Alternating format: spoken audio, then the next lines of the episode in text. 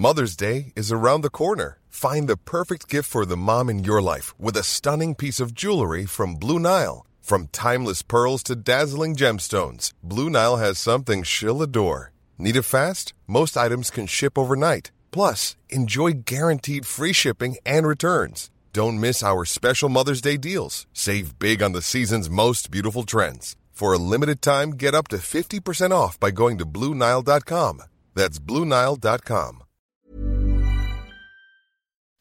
Las noticias. ¿Qué tal? ¿Cómo le va? Buenas tardes. Estás a punto de escuchar Yo soy Javier Alatorre. las noticias con Javier Alatorre. La vamos a pasar muy bien.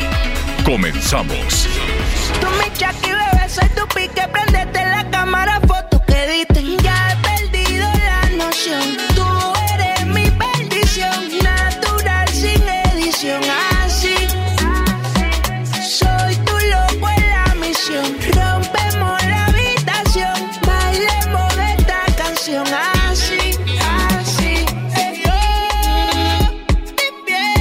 Bueno que está con nosotros para iniciar la semana. Qué gusto saludarlo. Y bueno, pues estamos eh, con esta, este es Osuna y Daddy Ocean 422, así se llama, 422. Esta, pues es una, fíjense que este disco es, eh, pues interesante que echarle creatividad cuando se quiere competir, sobre todo cuando salen un día sí y otro también, ¿no? Hay muchísima competencia en la música, o sea, es desechable. Ya la música es absolutamente desechable, está una temporadita y luego ya eh, cayó otra y cayó hasta que llegue algo verdaderamente memorable. Pero mientras, pues vamos a, a, a- a- ¿cómo se llama? A conocer aquí todo este, todo este tema que se llama Osutochi. Osutochi. Bueno, muy bien, ahí está. Vamos a iniciar entonces bien y de buenas con musiquita, musiquita, aunque de pronto, pues ya saben, ¿no? Empiezan todos los acontecimientos de la clase política y nos empiezan a poner ahí medio de malas. Usted no le haga caso, eh, siga tratando de sacar provecho de la mañana. Oiga, a ver, eh, muy rápidamente a propósito de políticos, hoy es el Día Mundial de la Salud Mental. Entonces vamos a tratar el tema, eh, sobre todo después de este, de este asunto del COVID y del encierro y de estos dos años terribles, pues hay muchas personas que les ha costado un poquito más de trabajo eh, recuperarse emocionalmente. De hecho, por ejemplo, allá en los Estados Unidos ya es un tema de salud pública, lo están tomando muy en serio. Aquí no, aquí definitivamente no. El asunto de la pandemia se hizo a un lado y dicen, no, mejor ni le tocamos porque pues no, no hay dinero, no hay dinero para eso. Ya ve, por ejemplo, con este tema de los trasplantes de plano, eh, López Gatel dijo, no, ni le toquen porque pues no hay dinero para los trasplantes. Qué barbaridad, tantas campañas que se han hecho para promover la donación de, de órganos y decidieron hacerlo a un lado. Terrible. Imagínese si se hace a un lado todo el asunto de donación de órganos y trasplantes para salvar la vida de las personas, pues mucho menos le van a poner atención a la salud mental. En otras partes del mundo sí, hay de hecho una campaña para que, pues para por lo menos reflexionar y a, y a casi, casi a título personal o en, en las familias, en las comunidades, ver cómo podemos ayudarnos unos a otros, sobre todo aquellas personas que sí están batallando un poquito más para salir adelante con ese tema emocional. Así es que a ratito lo vamos a, a retomar la salud mental. A mí, si me pregunta, me gustaría, y esto ya lo hemos comentado, no necesariamente por, por la pandemia y este tipo de cosas. Eh, por ejemplo, en un país como el nuestro, que siempre estamos en elecciones, que siempre en algún lugar del país estamos eligiendo alguna, al- entre, pues no sé, presidentes municipales, gobernadores, diputados, senadores, todos los procesos electorales que tenemos y que se, y que ya estamos en, en toda una efervescencia electoral, ¿no? Ya metidos en las campañas, aunque el árbitro diga que no, pero le avientan una trompetilla al árbitro electoral y se siguen en campaña. ¿Qué tal estaría? Estaría- Sería muy bueno que todas las candidatas y candidatos a cualquier cargo, al que sea, de elección popular, pues tener la certeza de que andan bien de la cabeza, ¿A poco no estaría todo dar? Así como, eh, como trámite, decir, bueno, tú no has cometido ningún delito, tú eres eh, honorable, en fin, todo ese perfil que se busca de las candidatas y candidatos. Tú no andas agarrando dinero de los malos, ni del crimen, ni de los narcos, ¿no? Tú no, hacer así como una especie de, de someterlos al control de confianza, que estaría bárbaro, estaría bruto, ¿no? Tener la certeza de que son gente decente y que no andan ligados con los malos, pero al mismo tiempo tener la certeza de que emocionalmente están bien.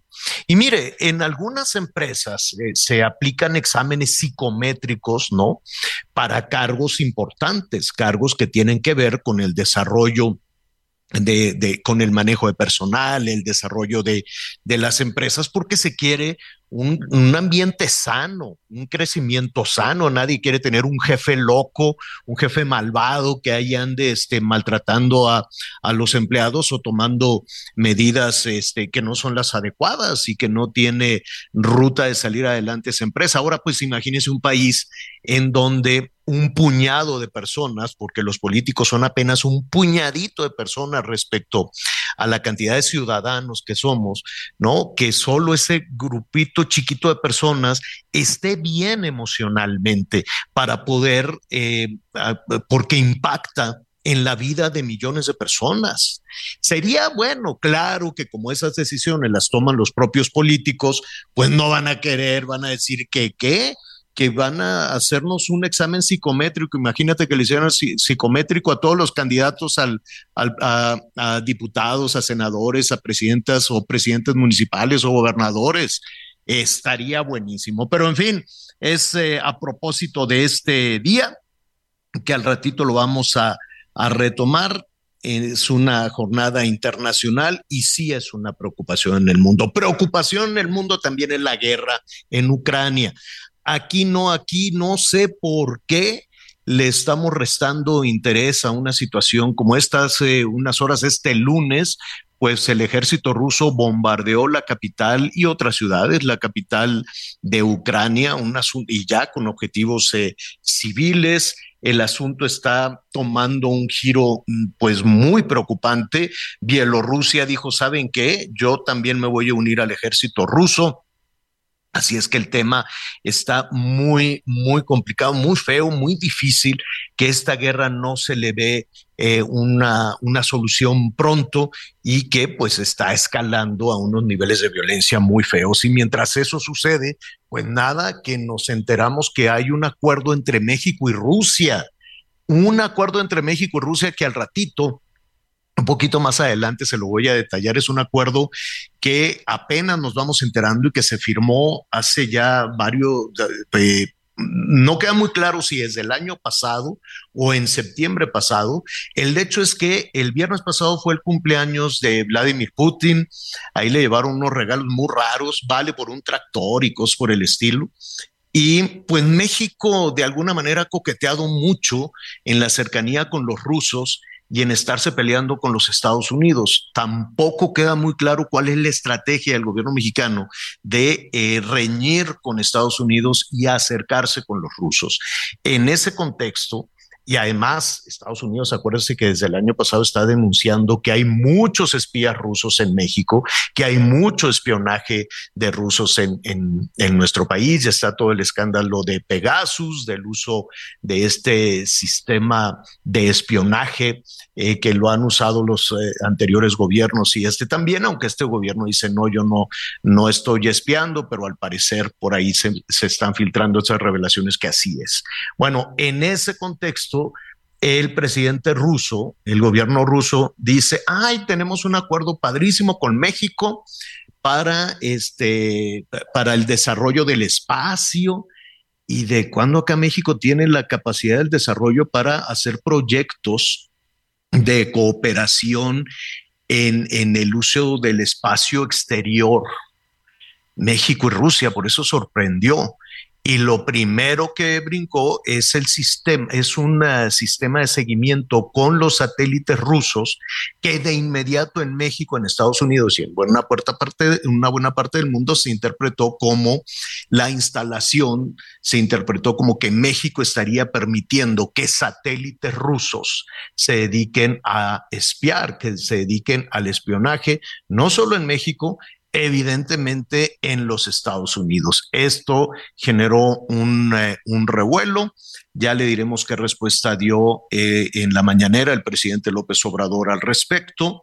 Eh, veremos también cómo ha reaccionado Estados Unidos en torno a este acuerdo entre México y los rusos, que sí ha generado pues revuelo por un lado, pero interrogantes también, ¿no? ¿Por qué queremos pelear con la relación compleja, difícil, eh, es llevar una relación con los Estados Unidos, me queda muy claro, pero es el único oxígeno económico que tenemos. Yo, yo no veo las remesas rusas, ni los acuerdos de inversión, ni los acuerdos comerciales con, con Rusia, si se buscan y son igual de exitosos que lo que ofrece el Tratado de Libre Comercio, pues adelante. Este sistema de cooperación entre México y Rusia también está en Nicaragua, en Venezuela y en México. De nueva cuenta, entre eh, los, los lazos que está enviando el gobierno mexicano, ¿no? El gobierno mexicano quiere tener mejor eh, una prefiere una relación con Venezuela, con Nicaragua, con Cuba, que con los Estados Unidos y Canadá. Y en medio de todo esto, pues viene este nuevo anuncio de cooperación entre Rusia y México. De inmediato se convocó, bueno, no sé si inmediato, pero el próximo jueves van a llegar a, a Washington integrantes del Gabinete de Seguridad de México seguramente se está poniendo sobre la tema este, este asunto del espionaje. En fin, ya lo estaremos platicando en un momentito más. Miguel Aquino, ¿cómo estás?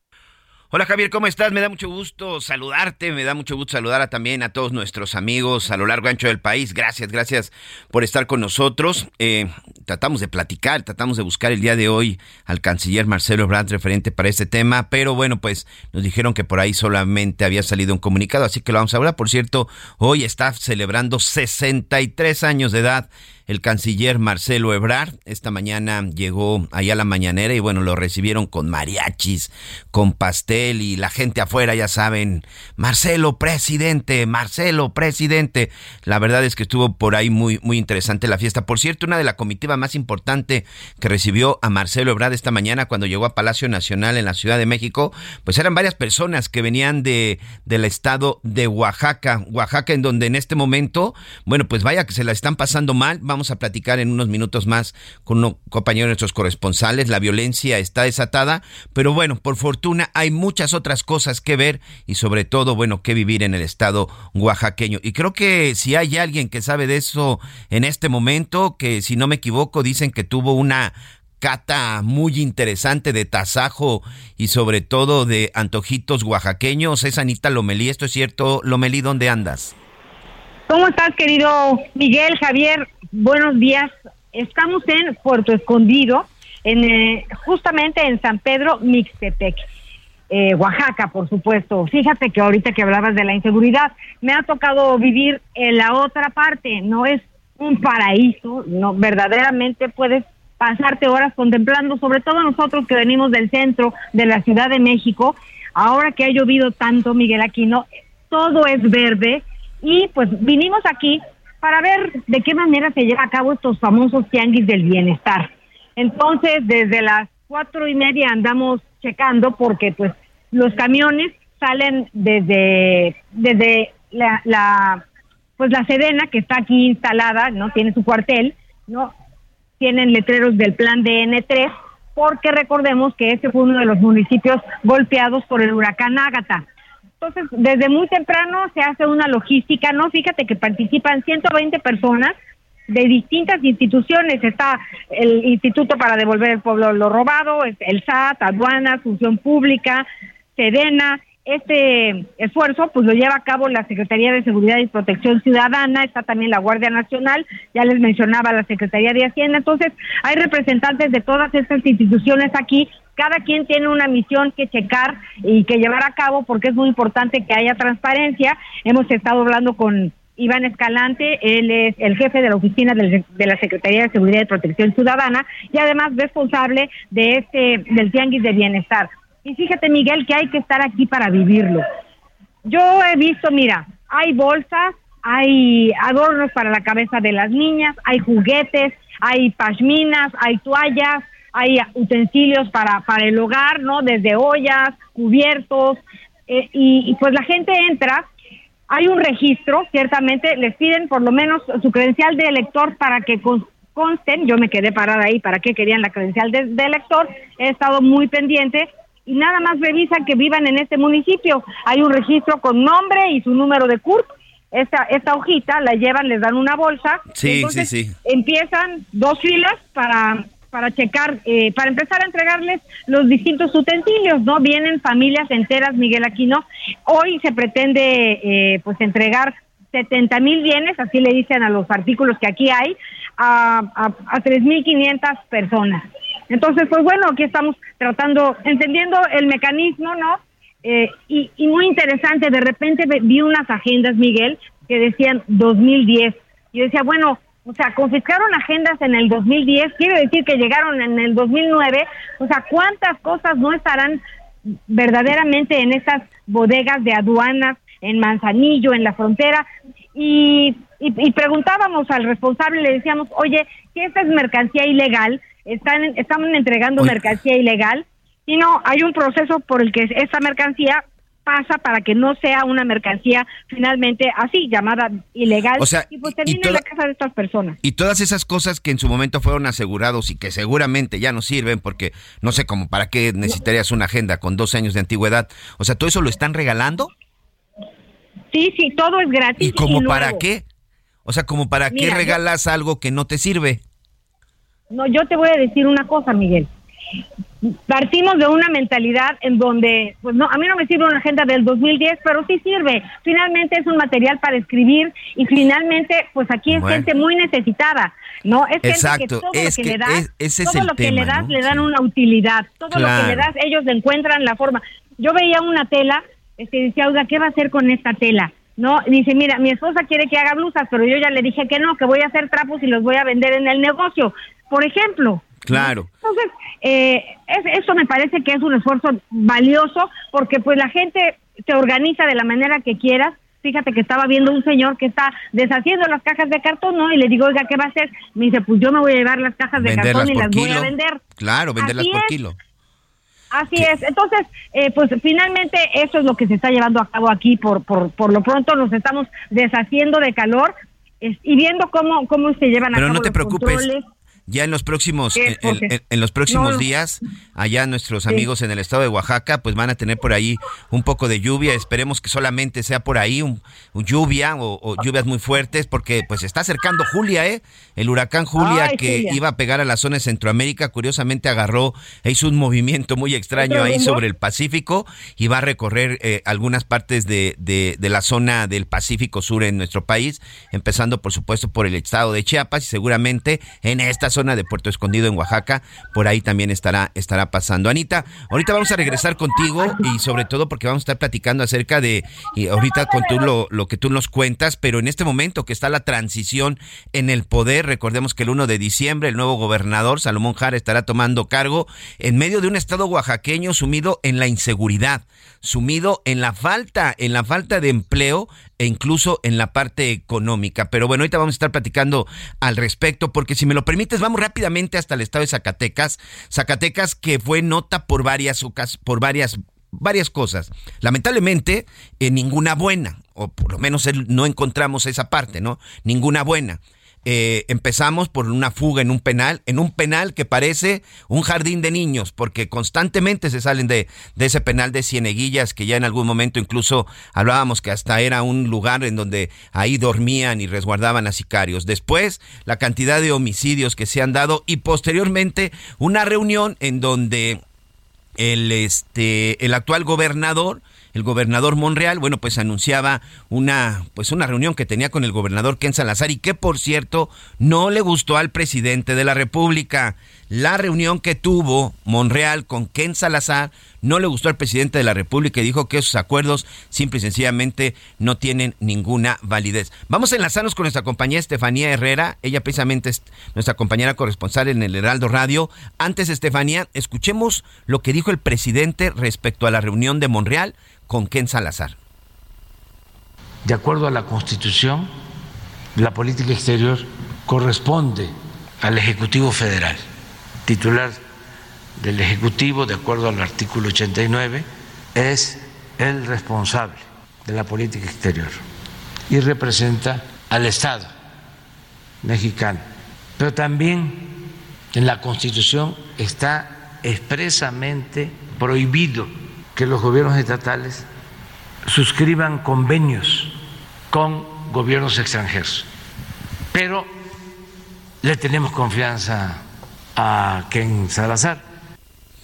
Le tiene confianza a Ken Salazar, pero que pero parece que a, a Monreal, pues no tanto, Estefanía. ¿Qué opinas? ¿Cómo estás? Me da gusto saludarte. Ahí, ahorita vamos a, estar con Estefanía, con Estefanía Herrera. Sí, eso que escuchábamos del presidente Andrés Manuel López Obrador era precisamente en referencia a esta reunión en donde ayer David Monreal pues anunciaba muy contento en sus redes sociales que ya habían llegado a un acuerdo y que iban a trabajar de manera este, coordinada con el gobierno de los Estados Unidos a través del embajador, precisamente para terminar con un tema de inseguridad. La verdad es que en los últimos años el estado de Zacatecas pues ha sido el escenario de una batalla en donde hoy los muertos ya se cuentan en miles. Estefanía, ahí ya te tenemos. ¿Cómo estás? Buen día.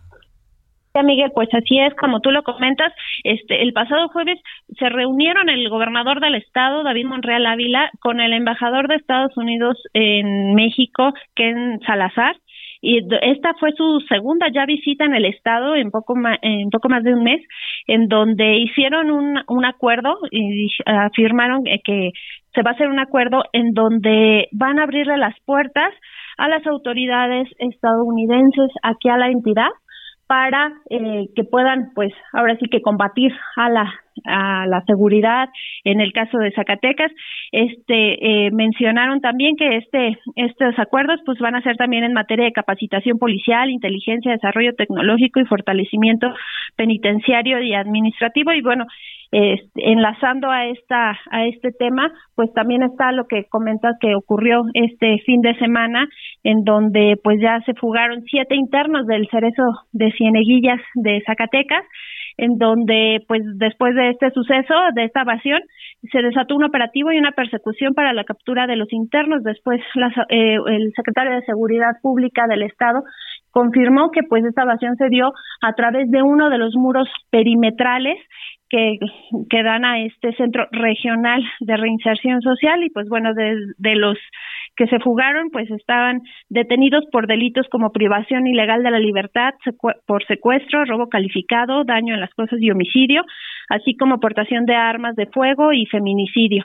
Y pues bueno, hasta el momento pues se continúa con eh, los operativos tanto por tierra como por aire para pues poder eh, eh, dar con estas personas. Y pues además de esto este el día de ayer este domingo pues en una agresión armada por continuó la violencia una agresión armada eh, fueron se murieron murieron tres personas y cuatro más resultaron heridas en el municipio de Villanueva esto cuando elementos, eh, personas armadas llegaron y arribaron a la comunidad de El Fuerte, en donde pues de manera directa agredieron a estas personas. En el lugar habían muerto dos personas y eh, cinco fueron las que eh, se trasladaron a, a, recibir atención médica. Sin embargo, una de ellas pues perdió la vida cuando recibía atención médica, por lo que cuatro de estas personas aún continúan este, con vida y se encuentran en un nosocomio cercano al lugar donde fueron agredidas. Bueno, pues a, lo que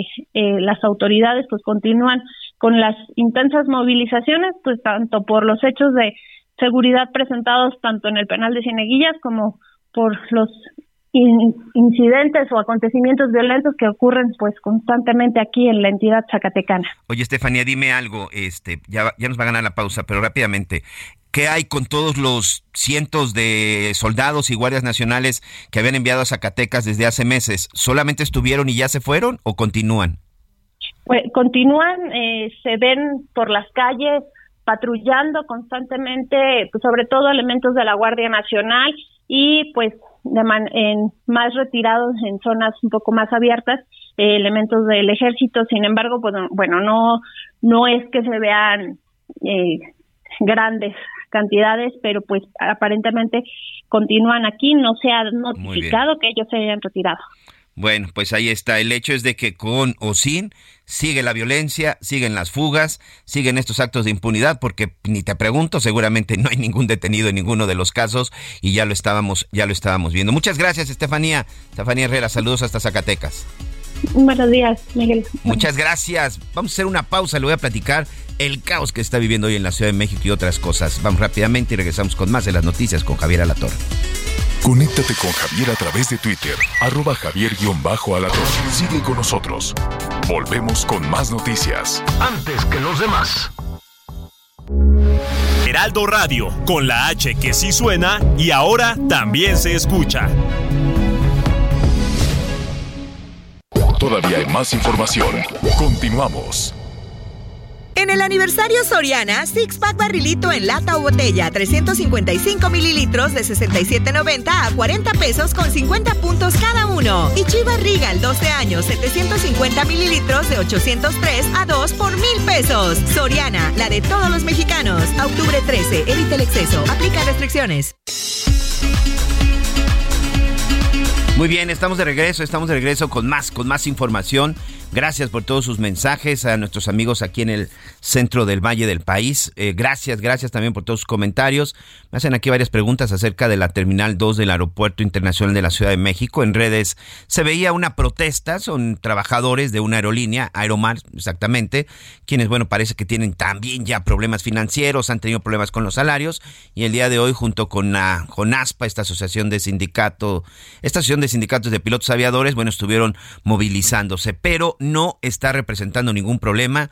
Las operaciones en el Aeropuerto Internacional de la Ciudad de México no se están viendo afectadas, así que para nuestros amigos que nos escuchan al interior, que tienen que llegar a esta terminal, no se preocupen su vuelo, a menos que no que diga otra cosa en la aerolínea, pero el aeropuerto no ha reportado demoras ni, ni mucho menos cancelaciones, así que viaje con tranquilo, viaje sobre todo con mucha precaución, tápese porque vaya que está haciendo frío en la Ciudad de México. Yo ando aquí en la Ciudad de México después de venir de el calorcito de Cancún y créame lo que sí, tuve que por ahí desempolvar las chamarras. Vamos a platicar en este momento eh, de un tema muy importante que ya nos adelantaba Javier a, la torre. Vamos a, estar con, a platicar con la doctora Paulina Arenas Langrave.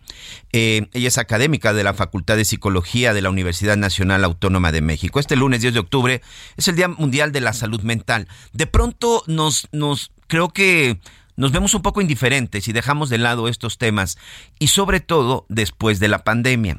Doctora, eh, no, no va a ser una consulta, pero incluso yo le voy a platicar alguna de mis experiencias personales a partir del COVID, que sí tuve que ver con un asunto de ansiedad y hasta pérdida de memoria. Primero que nada, doctora, quisiera eh, darle la bienvenida. Gracias por su tiempo aquí en las noticias con Javier La Torre. La salud mental, un tema que no debería de ocuparnos solo cada 10 de octubre. Gracias y bienvenida.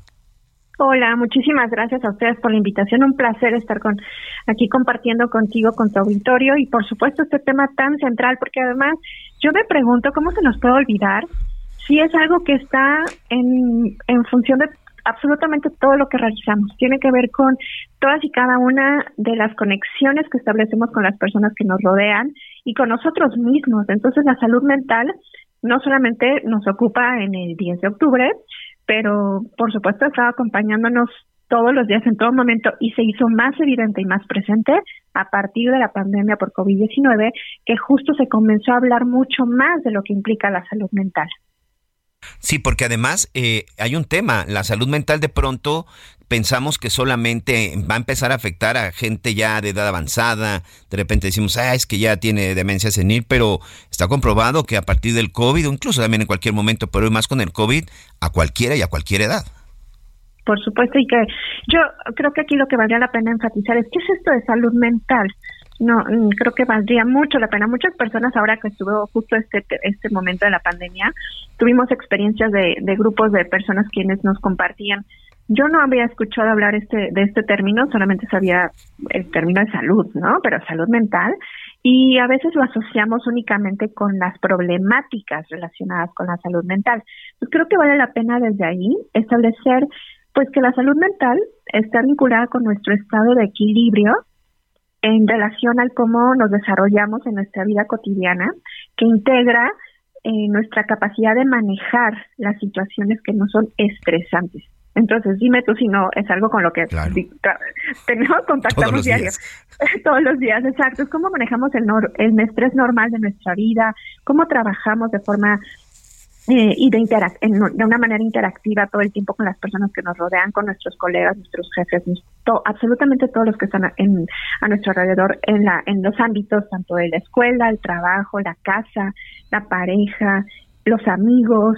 Entonces, nuestra salud mental está relacionada con esta, este estado interno por un lado, de bienestar, de equilibrio que nos permite pues dar respuestas a estas demandas del entorno y por otro lado está vinculada también con este equilibrio que nos permite adaptarnos a todo lo que nos acontece. Entonces la salud mental va en dos vías, lo, lo interno, lo personal, con lo que con lo que podemos contactar con nosotros, con nuestro estado. Tú ahorita que hablabas de me sentí ansioso, tuve, ansiedad, claro, eso tiene que ver con el cómo contactamos y sentimos incluso a nuestro cuerpo ante diferentes situaciones estresantes, por un lado. Y por otro, la salud, otro lado, la salud mental también está relacionada con el cómo nos vinculamos con los demás. Entonces, es una bidireccionalidad entre lo interno y lo externo. Anita Lomelí está también con nosotros. Anita. Gracias, Miguelito. Doctora Paulina, eh, de repente yo asesoré algunas palabras en esta pandemia. Somos muy dados a decir, ando en la depresión, cuando realmente la depresión es un tema y un problema muy serio, como ya hemos platicado, que pues se, agravó en, en, esta pandemia porque la incertidumbre, ¿no? El no saber qué iba a pasar con una, o sea, yo como madre de familia, ¿no? Pues yo decía, oye, no sé qué va a pasar con el trabajo de mi esposo, mis hijos, este, mi hija se embarazó, total que de todo me sentía yo angustiada, angustiada, angustiada, y pues también tuve que recurrir y pedir ayuda, pero generalmente nos cuesta mucho trabajo pedir ayuda, doctora. Sí, es, Anita. Sí, pues en efecto esto que tú nos compartes de manera pues muy eh, muy admirable, lo agradezco mucho porque es algo que creo que muchos de nosotros atravesamos y que vivimos en, en relación a nuestras experiencias, ¿no? En, durante esta pandemia.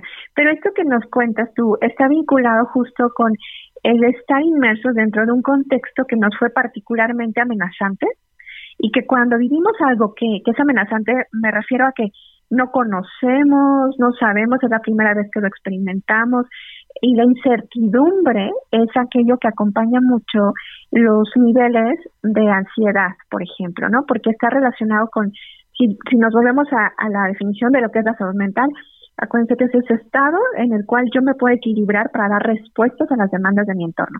Entonces, es una demanda que no conocíamos, ¿no? No sabíamos cuándo iba a terminar nos involucró en un estado de mucha incertidumbre. ¿Qué va a pasar? ¿Y qué va a pasar? Y todo el tiempo la mayor parte de las personas especulábamos al respecto de qué va a ocurrir, por un lado. Y por otro lado, estábamos viviendo situaciones muy personales a nivel incluso tanto individual como familiar que nos podían generar tensión y estrés. ¿Y ahora cómo le voy a hacer?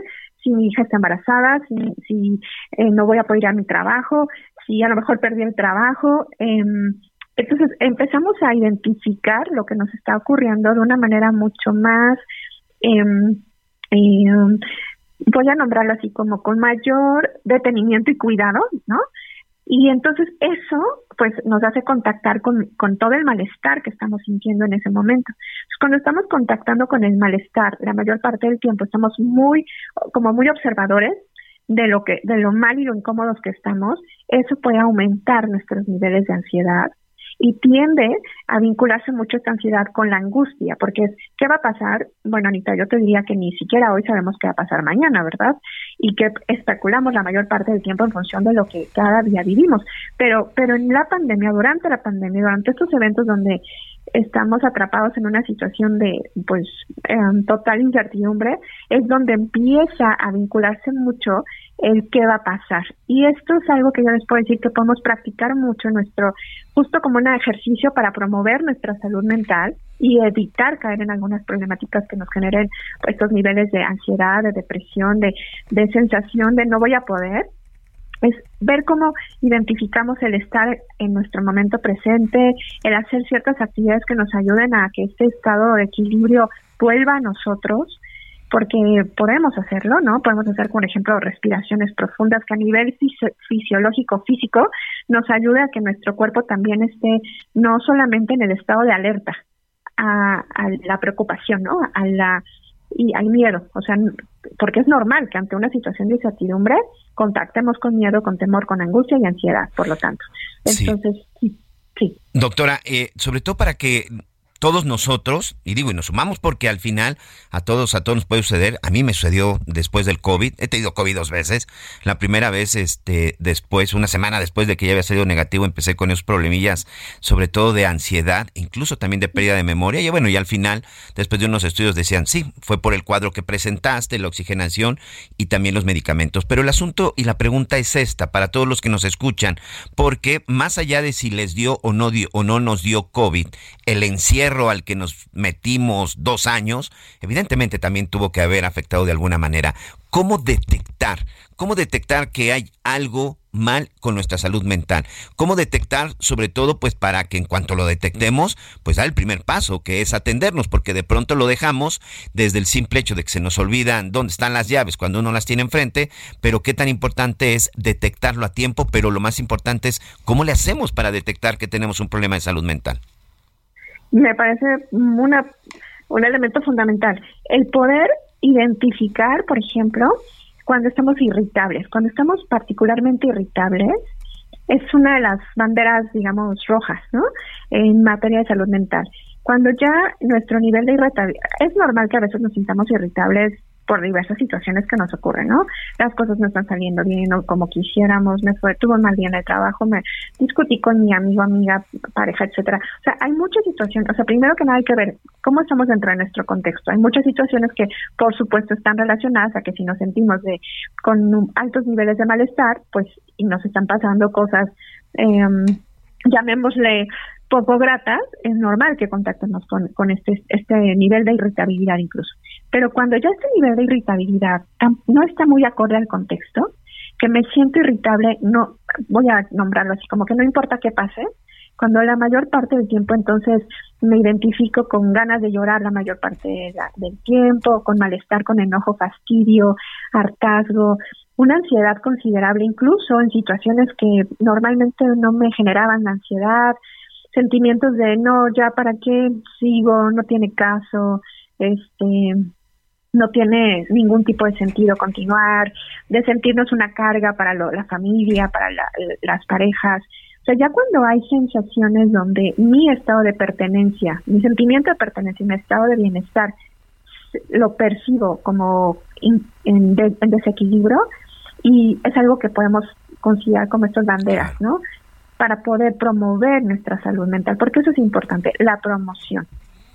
Sí, y además, bueno, ya cada uno de nosotros creo que perfectamente ya nos conocemos, nos identificamos, y no es, no es una cosa de estar locos, ¿no? Porque de pronto utilizamos mucho este, esta palabra, este, este calificativo, no, simple y sencillamente es parte pues, es parte del cuerpo y de repente del darnos cuenta y darle la atención debida. Doctora, regálenos sus redes, dónde, dónde la podemos contactar, qué podemos hacer si de pronto necesitamos pues que alguien nos diga si algo está pasando, si algo está pasando con nuestra salud mental. Con muchísimo gusto. Desde la universidad tenemos el Comité de Salud Mental y la, la mejor forma de contactar es a través de la página eh, www.saludmental.unam.mx.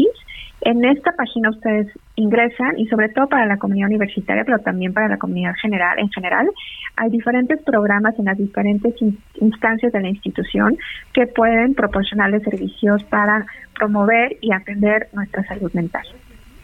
Muy bien, bueno, pues ahí está, eh, eh, eh sigo insistiendo y, sobre todo pidiendo a nuestros amigos, hay que conocernos muy bien y hay que saber en qué momento vamos a necesitar esta ayuda porque está comprobado como cualquier enfermedad. Si lo detecta uno a tiempo, pues por supuesto que podemos tener mejoría, ¿no? Por supuesto. Muchas gracias, doctora Paulina Arenas Langrave, de la Academia de la Facultad de Filosofía, Filosofía, de Psicología, perdón, de la Universidad Nacional Autónoma de México. Muchas gracias y bueno, pues a tenernos, a tenernos mucha confianza, sobre todo para reconocer cuando tengamos por ahí un problemita en donde veamos que no estamos siendo los mismos. Gracias y que tenga un excelente día. A ustedes, muchas gracias y muy buen día. Muchas, muchas gracias. Y en verdad, en verdad no hay que dejarlo. Y no es una cosa de está loca o no, o está loco, o es que es un asunto que tiene que ver en el momento con el temperamento. No, hay que revisarnos, hay que atendernos, sobre todo porque a partir, a partir del 2020, de este asunto de la pandemia, la verdad es que la situación de la no solamente nos cambió en la parte económica, no solamente nos cambió en la parte laboral, en la parte de la relación, de la relación este de la relación eh, con la familia con la pareja con los amigos sino por supuesto también por supuesto que tuvo que afectar de alguna manera el cuerpo Anita. Anita Lomelí. Bueno ahorita recuperamos a Ana María Lomelí. Hola hola hola ah, ok ahí está. Ya estás con la ayuda en la mano verdad no querido sabes qué pongo el, el silenciador para que no no se escuche tanto ruido, porque pues aquí hay, te digo, como 2.500 personas, entonces por más que me hago chiquita, este, no logro aislar el ruido. Pero no quería dejar este tema sin darles y proporcionarles la línea de la vida, que precisamente está atendida por personas expertas en salud mental. Es el número 800-911-2000 y se implementó a raíz de las crisis nerviosas y eh, depresiones que pues provocó ya lo que platicábamos, la pandemia. No, se vale pedir ayuda y hay que observar muy bien a nuestros hijos, Miguelito, hay que estar pendientes porque de repente los cambios de, de conducta drásticos lo que reflejan es que algo les está pasando y, y a veces no es fácil hablarlo, si a uno de pronto le cuesta trabajo, pues a ellos más. Entonces hay que respetar su privacidad sin dejar de tener la vista puesta, como dirían por ahí. Sí, sobre todo mucha atención con los chavos, porque la verdad es que no ha sido sencillo estos dos años de pandemia, no ha sido sencillo de repente decirles se tienen que resguardar y también muchos aquellos que se han tenido que refugiar, por llamarlo de alguna manera, en una tableta, en una celular, en la red, tampoco, tampoco creo que eso sea lo mejor. Anita, acompáñame, vamos a un recorrido juntos por el interior de la República. La tarde de este sábado 8 de octubre se reportó la fuga de siete internos del penal varonil de Cieneguillas en Zacatecas. De acuerdo con las autoridades, las personas privadas de la libertad que habrían escapado por uno de los muros del penal son originarias de los estados de Zacatecas, Durango y Veracruz y cumplían condenas por delitos del fuero federal y el fuero común. Por su parte, la vocería de seguridad del estado informó que los tres órdenes de gobierno implementaron un dispositivo de seguridad por tierra y aire para ubicar a los reclusos, mientras que la Fiscalía inició la investigación para determinar las condiciones en las que se fugaron, informó Ángel Villegas. Tras emitir el nuevo informe con motivo de su primer año de actividades como gobernador constitucional del estado de Nuevo León, Samuel Alejandro García Sepúlveda propuso un nuevo comienzo para México. En compañía de Mariana Rodríguez de Amara Nuevo León, funcionarios de la Federación, gobernadores, senadores y diputados federales y locales, así como representantes de los tres niveles de gobierno, el mandatario refirió que su gobierno logró obtener 500 mil vacunas por parte de autoridades tejanas para el inicio de la vacunación transfronteriza, con la que se logró vacunar a 108 mil personas. También indicó que a través de la Secretaría de Igualdad e Inclusión inició la nueva ruta, un programa basado en cinco ejes, hambre cero, vivienda digna, la nueva ruta te lleva a la escuela, cuidar tu salud e incluir para ser iguales. También destacó la inversión de 3 mil millones de pesos en equipamiento, infraestructura y calidad de vida de los elementos de la Fuerza Civil, lo que permitirá su relanzamiento. Por último, Samuel García agradeció a las diputadas y diputados del Congreso del Estado por la aprobación de la nueva Constitución para Nuevo León. Informó Liz Carmona. Muy bien, muchas gracias, muchas gracias. Este, muchas gracias a Lisa Ángel por este resumen. Hay otro tema que sin duda siempre mantiene muy preocupado, muy ocupado a un padre de familia a una madre de familia, al encargado, al encargado de ver que su gente esté bien y sobre todo su gente muy amada. En México, lamentablemente, de acuerdo con las propias cifras del gobierno, alrededor de 60 millones de personas en este país viven en pobreza. ¿Cómo muchas de estas se logra identificar y saber la pobreza o la pobreza extrema es por el lugar en donde viven, por saber y ver si tienen un techo decente. Es más, si tienen un techo en donde vivir. Mucha atención amigos, mucha atención porque podemos marcar una diferencia a partir del 14 y hasta el 16 de octubre. Yo le quiero dar la bienvenida a Gustavo Alviso, él es director general de Techo. Esta es una organización internacional que está presente en 18 países de América Latina y el Caribe y que, como lo dice su palabra, ellos están trabajando y se están esforzando para llevarle a quien más necesita un techo. Primero que nada, Gustavo, muchas felicidades por esto. Esto es una organización no gubernamental, que es lo más importante para que no nos confundamos. Felicidades, este Gustavo, bienvenido a las noticias con Javier La Torre. Primero platícanos un poquito qué es techo para entrar ahorita de lleno a la, a, a la colecta de estos días. Gracias y bienvenido. Hola, ¿qué tal? Gracias. Pues bueno, les, les platico de la oportunidad de este 14, 15 y 16 empezando porque Techo, pues como bien dices, es una organización civil que en México pues ya llevamos más de 15 años buscando solucionar junto con familias de los asentamientos donde trabajamos, pues la, situación de vivienda y de servicios públicos, eh, pues a la que, se carecen. Nosotros lo que hacemos es, junto con voluntades eh, universitarias, de preparatorias, de empresas y las, los vecinos y vecinas de estas comunidades, trabajar por mejorar esta situación. Entonces, la invitación puntual de este fin de semana es el, es el mejor momento para que cualquier persona que quiera aportar por algo de, estas millones de personas que eh, viven en situación de pobreza en el país, pues que se unan a través de, ya sea de, su voluntad, de participar de la actividad que tendremos en las calles estos días, o finalmente de un donativo, que al final este, todos estos proyectos, pues en algún momento necesitan un presupuesto, una, una inversión. Entonces, pues bueno, este, a, ampliar ahí la, la invitación a todos y todas las presentes. Vamos por partes. La gente que quiera un donativo, ¿cómo lo puede hacer?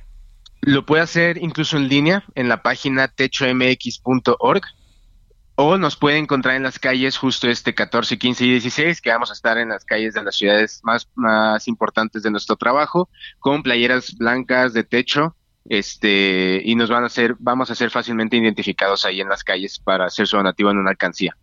Muy bien, eh, Techo, estarán esto, este boteo entonces prácticamente en los 32 estados de la República. Por ahora solo vamos a estar en seis eh, estados. Es, vamos a estar en Ciudad de México, en, en Toluca, vamos a estar en, Monterrey. De México. ajá, eh, en Monterrey, en Guadalajara, vamos a estar en Puebla y en Querétaro. ¿Cuál es el objetivo? ¿Cuál es el objetivo? ¿Qué es el objetivo que tenemos que alcanzar? El objetivo de esta colecta está en los 650 mil pesos.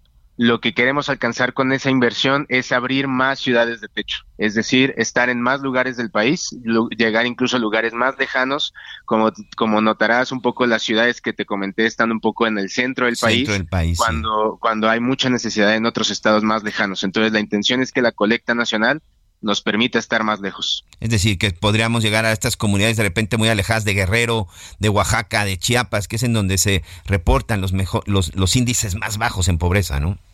Exactamente, que al final Techo sí tiene cierta intervención en esos lugares, solo no tiene presencia permanente. Entonces, este, esta actividad, esta actividad nacional nos va a permitir eh, pues ya mirar hacia esos lugares con un trabajo fijo. Muy bien, yo no voy a donar, pero puedo ayudar de otra manera. ¿Cómo sería? Exacto. Sí, nosotros también para esta misma colecta en calle necesitamos manos. Nosotros tenemos nuestra convocatoria con voluntarios y voluntarias, pero si alguien quiere aportar su tiempo, eh, contáctenos también a través de la página de techomx.org o en nuestras redes sociales de Facebook y de, y de Instagram como Techo México y se puede unir como una persona que está junto con nosotros eh, boteando con, con, nuestras alcancías y si y pues si eso creen que pueda hacer su aporte este fin de semana, sean todos bienvenidos y bienvenidas. También ahí les compartiremos cómo participar en otras actividades más adelante. Sí, en actividades incluso si hay que ir a levantar tabiques o cosas por el estilo, ¿no? Incluso con trabajo en ese sentido. Exacto, sí. Las puertas de techo están abiertas a todos y todas los que quieran mejorar esta situación en el país y en América Latina. Entonces, la colecta es un buen espacio porque ahí introducimos a todos y todas al, contexto de organización, pero sí, todos bienvenidos y bienvenidas en otras actividades de techo de construcción. Eh, Gustavo, evidentemente que pues esta es una colecta, pero pues ahí está también la página abierta y no solamente en México, sino para ayudar también a nuestros hermanos en otras partes. Veíamos incluso pues lo que hacían apenas en el Caribe, ¿no? Después de este huracán tan pues tan terrible y cuánta gente afectó en la zona del Caribe. Exacto, nosotros estamos justo en esos lugares donde este tipo de, situaciones de, desastres pues afectan principalmente, sabemos, eh, a la población más vulnerable, la población en pobreza, entonces pues sí, Techo está ahí presente. Eh, aquí en México nos concentramos justo en estas ciudades, pero en América Latina intentamos apoyar también a otros países. Entonces, ustedes, eh, cualquier persona que quiera aportar puede hacerlo en México o en otro país también. Oye, rápidamente, porque ya nos gana el tiempo, aquí me pregunta un amigo, ¿cómo identifico que son de techo? Eh, sí, vamos a tener una playera blanca con el logotipo de techo en azul en el pecho. Eh, esa es nuestra playera y no, no estamos con grupos pequeños. Van a encontrarse con unas 10, 15, 20 personas en cada, en cada esquina, entonces van a ser fácilmente identificables y para mayor seguridad, si de pronto este, les, les hace sentido eso, pueden buscarnos más bien en la página de internet, donde la página de internet, ahí viene todos nuestros datos. ¿Me la repites? Información. La página de internet es techomx.org y ahí pueden hacer su donativo con seguridad. Y la letra, bueno, la palabra techo al final, la letra O, tiene una casita también para que lo identifique y bueno, también para que no nos vayan por ahí a, sorprender. Gustavo Alviso, mucha suerte, muchas felicidades. Por supuesto que ahí vamos a estar muy pendientes y ya después platicamos contigo para ver cómo les fue. Perfecto, muchísimas gracias y todos invitados. 14, 15 y 16 de octubre, ya lo escuchó, en estas este en estos lugares, Ciudad de México, Toluca, Puebla, Querétaro, Jalisco y Nuevo León, específicamente en Monterrey. Techo, por si los ve, hay que acercarse y hay que colaborar. Vamos a una pausa. la que no me conoce, pero me aprendí tu diferente pose favorita, tú sabes que yo sé. Conéctate con Miguel Aquino a través de Twitter, arroba Miguel Aquino. Sigue con nosotros. Volvemos con más noticias. Antes que los demás. Todavía hay más información. Continuamos. Las noticias en resumen. Ryan Reynolds here from Mint Mobile. With the price of just about everything going up during inflation, we thought we'd bring our prices down. So to help us, we brought in a reverse auctioneer, which is apparently a thing. Mint Mobile unlimited premium wireless. Ready to get 30, 30, bit to get 30, bit to get 20, 20, 20, bit to get 20, 20, bit to get 15, 15, 15, 15 just 15 bucks a month. So, Give it a try at mintmobile.com/switch. slash $45 up front for 3 months plus taxes and fees. Promo rate for new customers for limited time. Unlimited more than 40 gigabytes per month slows. Full terms at mintmobile.com. Durante este lunes se prevén lluvias en varios estados por la presencia del Frente Frío número 3 y la tormenta tropical Julia sobre el centro y oriente del Golfo de México. La Comisión Nacional del Agua detalló que se esperan lluvias intensas en zonas de Chiapas, Oaxaca, Puebla, Tabasco y Veracruz, y muy fuertes en Campeche, Quintana Roo y Yucatán. En promedio, cada 24 horas una mujer es diagnosticada con cáncer de mama en Jalisco por lo menos esto durante el 2021, sumando un total de 721 mujeres, según cifras dadas a conocer por el secretario de Salud estatal Fernando Petersen. Recuerdo, recordó que este año la meta es realizar más de 110 mil mastografías en todas las entidades, entidades de salud pública. Los resultados de las encuestas de viajeros internacionales revelan que en agosto de este año ingresaron al país más de 5 millones de visitantes, de los cuales 3 millones 92 mil fueron turistas internacionales, con un ingreso de divisas de más de 2.213 millones de dólares. Y hoy el dólar se compra en 19 pesos con 72 centavos y se vende en 20 pesos con 24 centavos.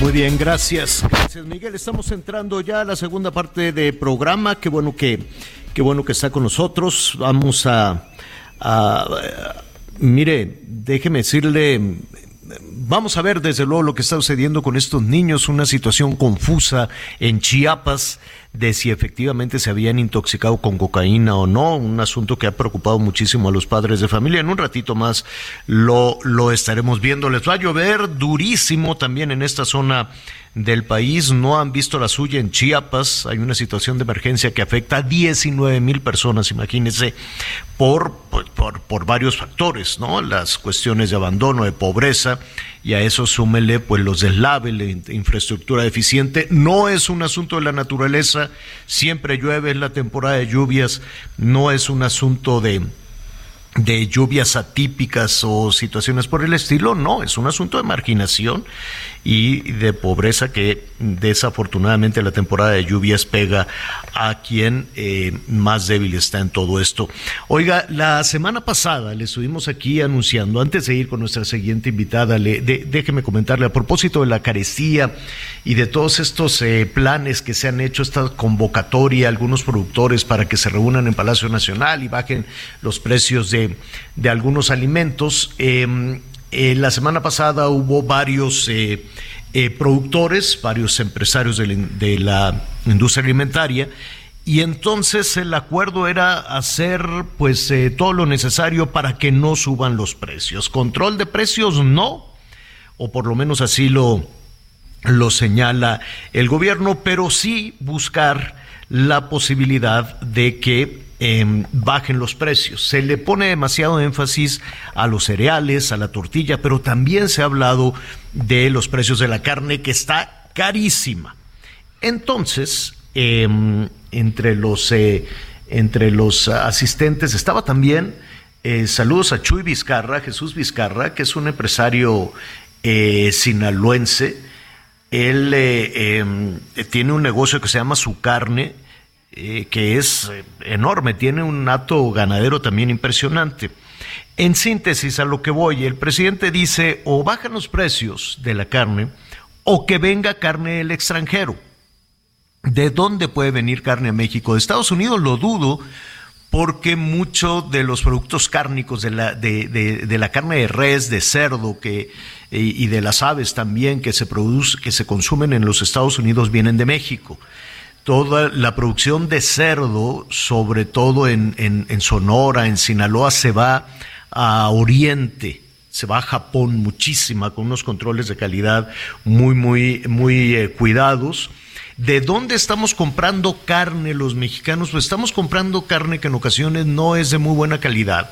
Se la compramos a Guatemala, se la compramos a muchos países eh, centroamericanos y por eso eh, se supone que tiene que haber un control sanitario. Ese control sanitario lo hace la Senásica, em, que es la, eh, a ver, es el Servicio Nacional de Sanidad, Inocuidad y Calidad eh, de los alimentos, ¿no? La, la Senásica. Pues hoy el presidente ya puso en la mira, ya puso en el banquillo de los acusados al director de la Senásica, se llama Javier Trujillo, Francisco Javier Trujillo, dice, Tú estás protegiendo a los grandes productores de carne eh, y no dejas que entre la carne del extranjero. Entonces, por ello el presidente la semana pasada dijo ya que se eliminen todos los, los trámites, que dejen pasar toda la carne sin eh, las eh, restricciones o sin las revisiones o las normas sanitarias. Eso es lo que pidió el presidente. No sé si para toda la industria o únicamente para las empresas que estuvieron ahí en Palacio Nacional. Se lo pregunté a Claudia Sheinbaum y ella dice, no, para todos. Y le dije, bueno, pues yo pensé que no únicamente para aquellos que, que estaban ahí. El asunto es complicado, pero por lo pronto ya lo están investigando, ya le van a hacer su carpeta de investigación a, quiero suponer, no lo sé, eh, pero si ya lo están acusando y que te acusa el presidente y es uno de los funcionarios que tienen el control de la entrada de los alimentos, pues vamos a buscar también al director de Senásica, Javier Trujillo, si efectivamente hay un tema de corrupción entre la dirección de Senásica y los productores de alimentos en México para no permitir la entrada de competencia de otros países. Un asunto serio, desde luego, una acusación seria en un mar de, mire, desafortunadamente eh, la corrupción eh, sigue y sigue galopante, ¿eh? ya lo estaremos retomando. Y otra de las cosas que causó este pues preocupación, dudas desde luego, es la relación de México con los rusos. Un asunto em, que, pues mire, Marcelo, previo a previo al tema de irse a Rusia y luego a China a buscar vacunas, pues andaban en esta suerte de coqueteo, ¿no? Eh, con los rusos, por decirlo de alguna manera, coqueteo político con los rusos, luego vino en algunas ocasiones eh, el canciller ruso a México, se, se hablaba también de la industria eh, militar, ¿no? De tener pues algo del equipo militar que desarrollan los rusos, en fin, y de pronto viene este tema de un acuerdo entre México y Rusia, lo anuncian como un acuerdo de cooperación para eh, utilizar el espacio exterior. Eh, cuando tienes un, acuerdo de cooperación, uno, supone que estarían los socios en igualdad de condiciones. No veo yo una igualdad de condiciones en el desarrollo espacial entre México y Rusia. Y en medio de todo eso vino la sospecha de si efectivamente esto se utilizaría como un sistema de espionaje. Hay mucho en esta, en esta. Vaya, la, la, presencia de Rusia ha estado de alguna manera orbitando en nuestro país, por lo menos en los últimos tres o cuatro años. ¿De qué se trata esto? Yo le agradezco Vamos a revisar ahí eh, la señal. Nuevamente tenemos ahí unos problemitas con de pronto con las señales, pero bueno, pues ahí está precisamente lo que está platicando Javier sobre las reacciones que se dieron a partir, pues a partir de estas filtraciones, a partir de estas declaraciones y en donde ya le decía hoy por la mañana buscábamos al canciller Marcelo Marcelo Ebrard, pero bueno, nos informaron que solo se iba a dar un comunicado. Ya también lo, lo trató el, el presidente de la República. En unos minutos más estaremos escuchando precisamente qué fue lo que dijo el presidente de la República al respecto. Eh, suena interesante porque bueno, el presidente nunca habló, nunca habló de ese, de, de, de esa aceptación o de ese acuerdo, pero únicamente dijo que no se trataba de un asunto de espionaje. Ya está por ahí el señor Alator. Gracias, gracias. Les ofrezco una disculpa Beata Boina, te agradezco muchísimo, profesora. En, eh, profesora investigadora del TEC de Monterrey. ¿Cómo estás, Beata? Muy buenas tardes. Buenas tardes, un gusto saludarte, Javier.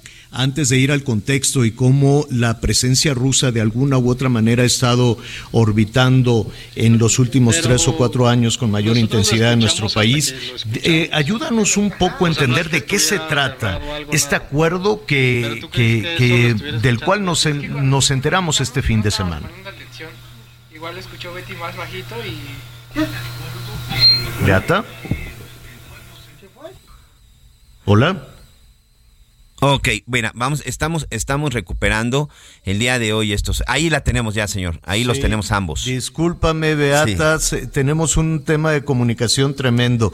Te comentaba, ayúdanos a entender de qué se trata este acuerdo de que apenas estamos conociendo este fin de semana, pero que al parecer se venía ya arrastrando desde el año pasado.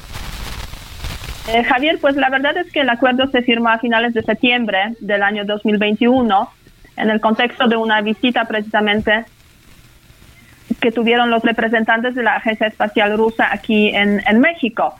Eh, un contexto, yo diría, muy, muy inoportuno para la firma de este acuerdo, porque ya en septiembre pues hemos visto las tensiones crecer mucho entre Rusia y Ucrania y se sabía que este, en ese contexto, pues firmar un acuerdo con Rusia le podría poner a México en una situación pues un poco incómoda de necesidad de explicar pues, por, qué precisamente en esa en la situación de esa de esa tensión en Europa pues eh, México decide acercarse a, a Rusia.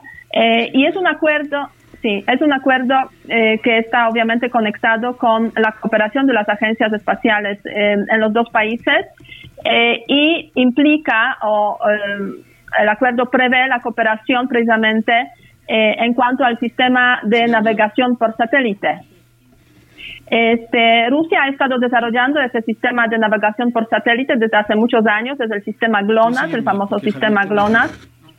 Eh, y este, de hecho... Sí, sí, a ver. Le escuchamos. Sí, de hecho ya en, eh, en, los años 50, cuando por primera vez eh, Rusia puso en órbita a, precisamente a un primer satélite en el mundo, Sputnik, pues ellos estaban trabajando sobre ese sistema pero fue después de la caída de la Unión Soviética, fue en el contexto de la Federación Rusa, a principios del siglo XXI, cuando realmente los rusos lograron poner en satélite, primero veintitantos satélites y ahora más o menos cuentan con 30 eh, con alrededor de 30 satélites en, en, tres órbitas. Este sistema es comparado con el sistema GPS, que es el sistema estadounidense, y hay también dos otros sistemas en el mundo, dos sistemas alternativos, que es el sistema de la Unión Europea, Galileo, y otro sistema relacionado con, con China, que es Beidou, que lo usan solamente en China y algunos países vecinos. Eh, y, y, justamente, eh, pues, eh, el día de su cumpleaños, el 7 de octubre, el presidente Putin decidió firmar, o sea, de alguna forma ratificar ese acuerdo que, que firmaron las dos agencias espaciales, la mexicana y la, la, la, rusa, dando de alguna forma una especie de señal de que este, México es muy importante para Rusia. Y con un mensaje que después surgió en las redes eh, sociales, en, los, las redes de comunicación de, Rusia, a través sobre todo de Sputnik, de Russia Today, eh, diciendo que este sistema prevé precisamente establecimiento en el territorio de México eh, em, de, del sistema de navegación GLONASS, que básicamente sirve para navegación, pero también tiene, puede tener otros usos, usos relacionados con el espionaje. Y esa es la principal preocupación este, y esa también eh, yo creo que fue la causa de esa respuesta muy clara, yo diría desde la Cancillería mexicana, de que este acuerdo no prevé, de acuerdo con la interpretación mexicana, obviamente, no prevé el establecimiento del sistema GLONASS en el territorio de México. Ese sistema existe, está establecido en esos momentos, cuando hablamos de América Latina, en tres países, en Brasil, en Venezuela y en Nicaragua. Entonces México, de acuerdo con la explicación de la Cancillería, no se sumaría, digamos, a esos países por una parte y por otra parte tampoco el acuerdo se ha enviado en esos momentos al Senado, que es el órgano responsable de la ratificación de este acuerdo. Yo creo que la Cancillería va a estar, se puede decir, suspendiendo ese envío al Senado porque el contexto de la guerra ha cambiado totalmente las circunstancias. Y, y también el presidente mexicano hoy, en la mañanera, fue la primera pregunta que respondió precisamente de una reportera de Sputnik que me llamó mucho la atención, este, diciendo que, eh, ahora no le respondió directamente a la pregunta, digamos, que, que hizo la, la, reportera, pero dijo con claridad, este, eh, básicamente que eh, no quiere eh, a nosotros que no nos metan en sus asuntos, así dijo el presidente. México es un país de neutralidad y queremos solución pacífica en esa controversia, hablando de la guerra y del acuerdo. Doctora, y de repente es medio complicado escuchar al presidente cuando hace unos días escuchábamos al canciller ante la ONU hablando del conflicto, al presidente, pues el día de, de, de del 15 de septiembre, el 16 de septiembre, día tan importante en México, hablando también de la guerra. Habla un poquito acerca, ¿usted cómo percibe esta relación en, actualmente entre el gobierno de México y el gobierno de Rusia? Mira, hay un coqueteo, eso no cabe duda. Desde el comienzo de la presidencia de López Obrador, pues hemos visto esos señales de acercamiento. De hecho, el embajador de Rusia aquí acreditado en México fue uno de los primeros con los cuales el presidente mexicano se reunió, incluso este, siendo ya, digamos, el presidente electo. Y, ha habido muchas señales precisamente de este acercamiento y este acuerdo entre las agencias espaciales es uno de las señales. Eh, y también los otros, eh, se puede decir, miembros del gobierno mexicano, como por ejemplo el secretario de Turismo, sigue mencionando a cada rato de que en cuanto acabe la guerra van a continuar con el acuerdo con las líneas este, rusas Aeroflot para que vuelan aquí a, México, ¿no? O sea, no son, yo diría, los momentos ahora más oportunos para hablar de esos temas. Y, ese acercamiento eh, sí a México le sirve quizás un poco, eh, o sea, surge de ciertas simpatías que eh, yo diría existen en el gobierno mexicano, existen en esa izquierda latinoamericana que ha visto a la Unión Soviética y hoy sigue viendo a la Federación Rusa como un contrapeso a los Estados Unidos. Y a Rusia ese acercamiento le sirve muchísimo, obviamente. Yo digo como para pellizcar a los Estados Unidos desde México, ¿no? Ese es el principal objetivo y lo logran de vez en cuando como precisamente con ese acuerdo presentándolo como pues una acción totalmente en contra o de alguna forma eh, que podría cuestionar digamos la posición de los Estados Unidos aquí en, eh, en México. Eh, ahora bien, me da la sensación de que la reacción de México a esa información o desinformación que salió de, de, Rusia, pues la verdad es que ha sido muy correcta. Eh, muy rápida también porque pues se han dado cuenta de que pues les están manipulando básicamente. Claro, por supuesto, que los están utilizando además, ¿no? Así es, así es, efectivamente. Y, y en ese contexto pues también este si vemos justamente lo que tú has mencionado, el tema del plan eh, de paz del presidente mexicano. O sea, la verdad es que es un plan que surge eh, sin consultas con las partes, por eso pues ha encontrado, se ha encontrado con la crítica de, de las partes sobre todo críticas de Ucrania. Tampoco ha habido respuesta de los personajes que supuestamente iban a formar ese comité de negociación. Eh, ni la India, digamos, ni el Papa, ni el secretario general, pues se han referido a ese plan de paz del presidente mexicano.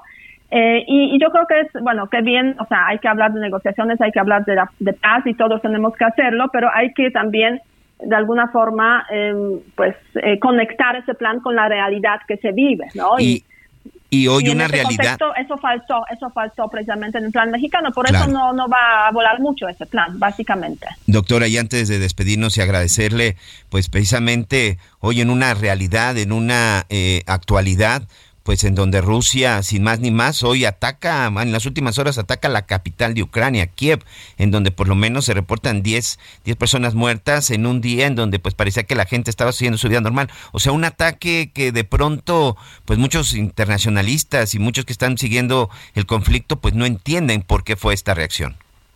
Sí, efectivamente hay una escalada rusa justamente eh, el día de hoy con un centenar de misiles lanzados sobre, sobre Kiev y otras ciudades en, Ucrania, varios eh, muertos, heridos, destrucción de infraestructura, obviamente cortes de electricidad. Eh, incluso la Embajada de México en Ucrania ha emitido un comunicado que creo que vale la pena verlo más, digamos, este tema, a, los mexicanos que viven en este país o que siguen en este país, instándolos a mantenerse resguardados precisamente ante los múltiples ataques en diferentes ciudades de, Ucrania.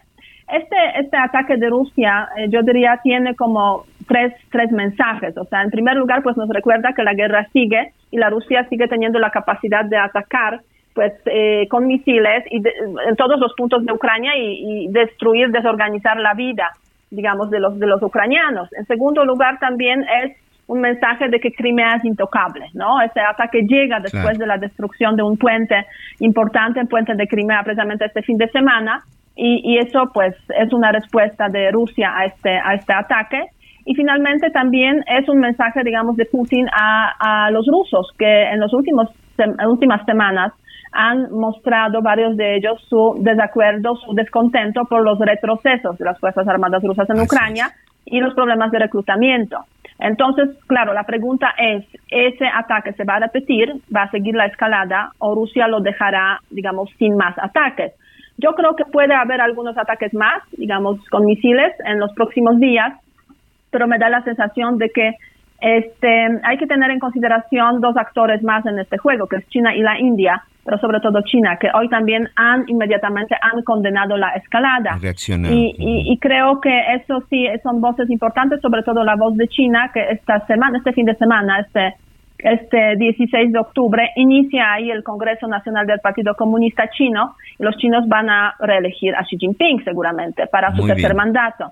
Entonces, mm, con eso yo creo que mm, eso sí de alguna forma es un mensaje a, Putin para pues eh, frenar un poco la escalada. Pero veremos porque esas situaciones son muy muy difíciles de prever realmente. Y vamos a ver qué sucede en los próximos días y de ser así pues le estaremos molestando para que nos dé pues este análisis tan puntual. Doctora Beata Boina, profesora de Relaciones Internacionales de TED Monterrey, muchas gracias por este tiempo en las noticias con Javier Latro y un perdón y perdón porque bueno de repente aquí este las señales nos, nos hacen pasar un mal rato. Muchas gracias. Muchas gracias y hasta luego. Buena tarde. Muchas gracias. Muy muy buenas tardes. Este.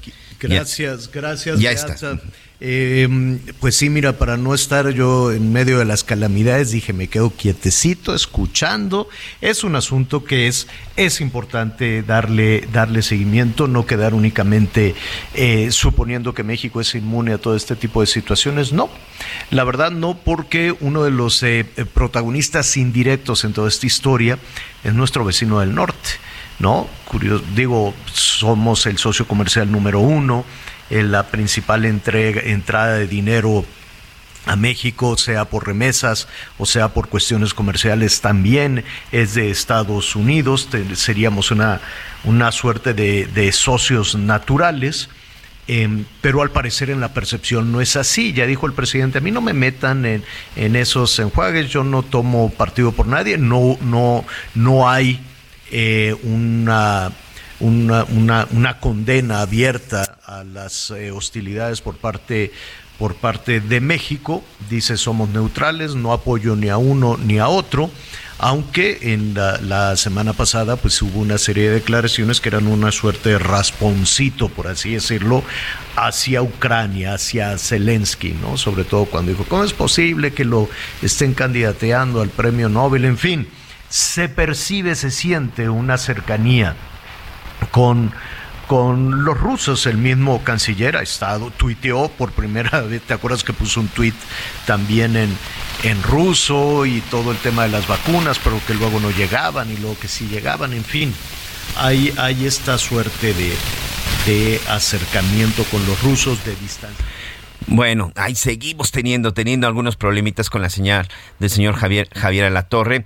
Este, bueno, pues ahí estábamos escuchando precisamente lo que decía. Y precisamente esto fue lo que dijo el presidente Andrés Manuel López Obrador por la mañana cuando se, cuando se hablaba sobre el tema, sobre el tema de Rusia. Muy bien, ok, en unos momentos más. Vamos a platicar con nuestros compañeros también en el estado, en el estado de Chiapas. Vamos a platicar en unos, eh, en unos minutos más. Eh, no sé si ya la tenemos. Bueno, ahorita la vamos a recuperar. Vamos a platicar con Jenny Pascasio, nuestra compañera corresponsal en Chiapas, quien ha seguido muy de cerca todo lo que sucedió el pasado viernes en una escuela. Esto ocurrió en una escuela en un poblado, en un poblado chiapaneco, eh, exactamente en el municipio de Bochil. Jóvenes de entre 13 y 15 años en una escuela secundaria, de pronto, bueno, empezaron a presentar algunos, mm, algunos malestares bastante delicados.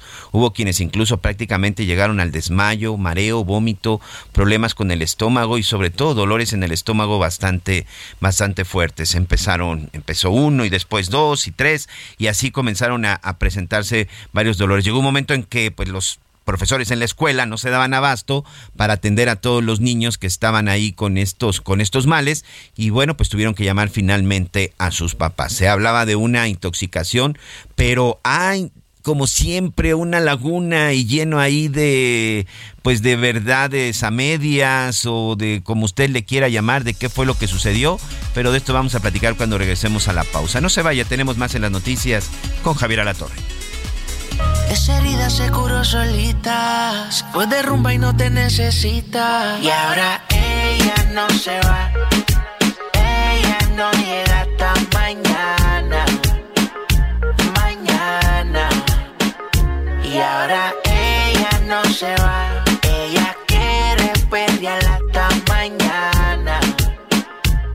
Conéctate con Ana María a través de Twitter, arroba Anita Lomelí. Sigue con nosotros. Volvemos con más noticias. Antes que los demás.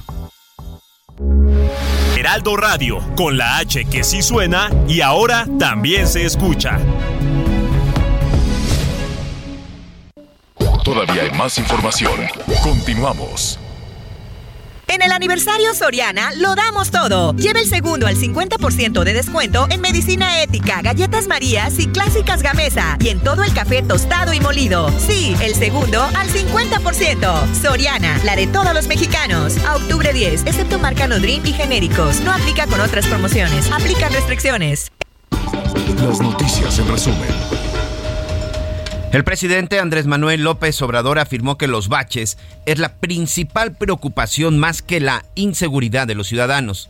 Esto luego de que el mandatario mostró una tabla en la que precisa que los baches en calles y avenidas es la principal problemática más importante en ciudades con un 78.1%.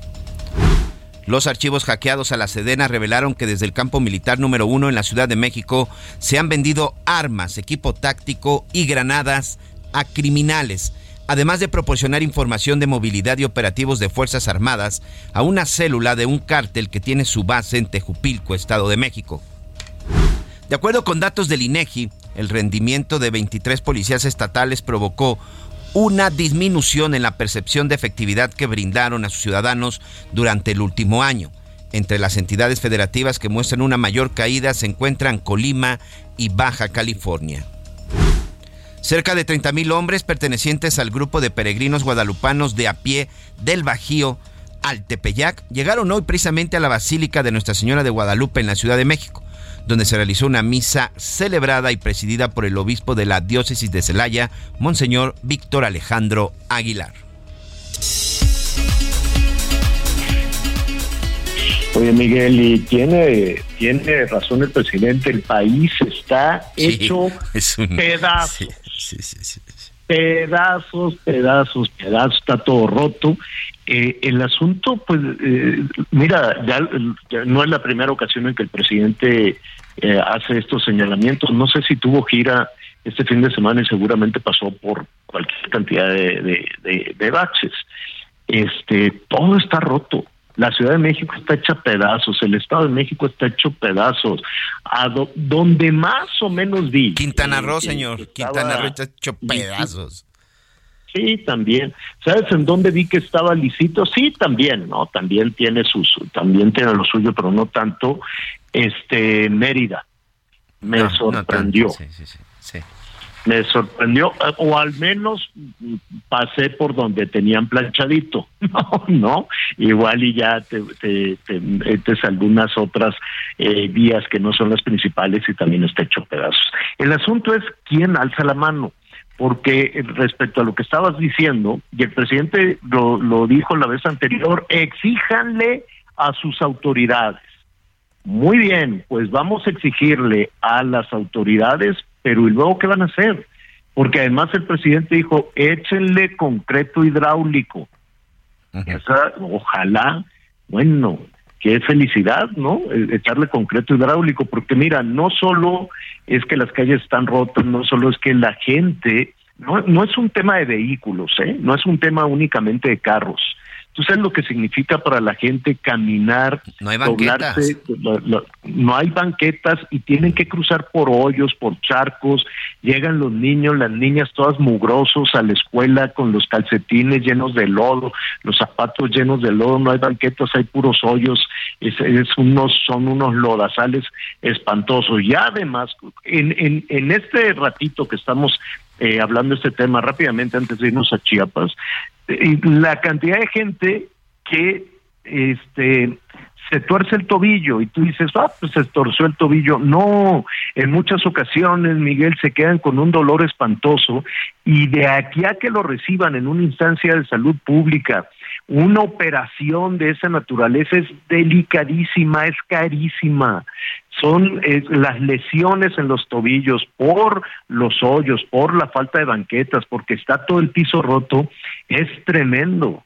Las caídas de los adultos mayores que tienen que salir por alguna u otra razón a, a la calle y además las personas que van en los vehículos, en el transporte público, cosas que de pronto no se ven, pero las lesiones, las lesiones en eh, columna vertebral, las lesiones este, en, eh, en el cuello son durísimas, es decir, cada vez que un transporte público va de hoyo en hoyo, va la gente rebotando, se va lesionando físicamente.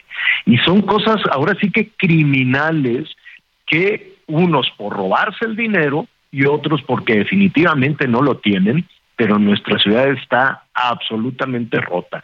Vamos haciendo una revisión, ¿no? Este, localidad por localidad, y ahí vamos viendo cómo pues han de decir pues que lo diga el presidente y que arreglen allá en el Zócalo. Nosotros acá estamos tan lejos que no vamos a arreglar absolutamente nada.